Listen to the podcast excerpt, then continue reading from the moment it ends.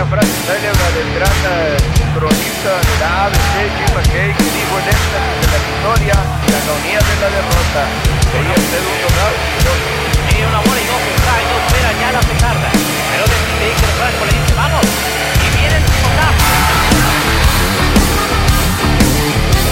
¿Qué rollo, ple- plebada? ¿Cómo andan? Yo espero que muy bien. Mi nombre es Víctor y mis compas Bernardo y Luis venimos con ganas de chismear, ¿no? Pónganse cómodos porque esto es Cultureando. Oigan, les tengo malas noticias. Luis no pudo asistir, así que diré esas líneas. Así que pues, como dijo Víctor, comenzamos. Aprovechando el tema de las culturas indígenas y que no hice la tarea de historia y me van a reprobar, me dieron ganas de hablar de los yanquis. Digo, yaquis. No, pues está bien, plebada.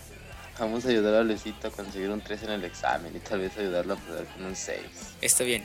Aquí al cabo yo sí pasé y te voy a explicar sobre los yaquis. Por 2. Pues vamos a empezar. Haz de cuenta que estos compas son sinaloenses que rifan acá a lo largo del río Yaqui.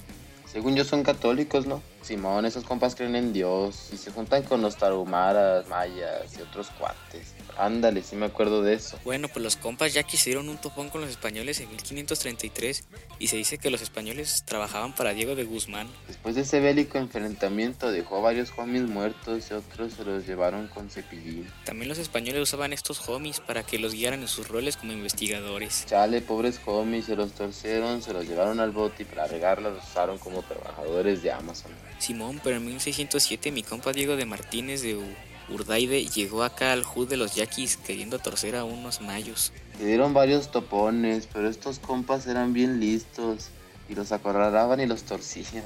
Se me hace que me voy a tener que poner pedo para entender todo, carnal. Les aplicaron la del chalino y de paso les pidió un saludo de Michael Jackson. Los yaquis siempre se han caracterizado como un pueblo aguerrido en pro de la defensa de su territorio y el derecho de autogobernarse, lo cual los ha definido a través de las distintas etapas de la conformación del país. Órale, no, pues con lo que me están diciendo, ¿creen que el profe me suba puntos si le hago un ensayo sobre estos compas?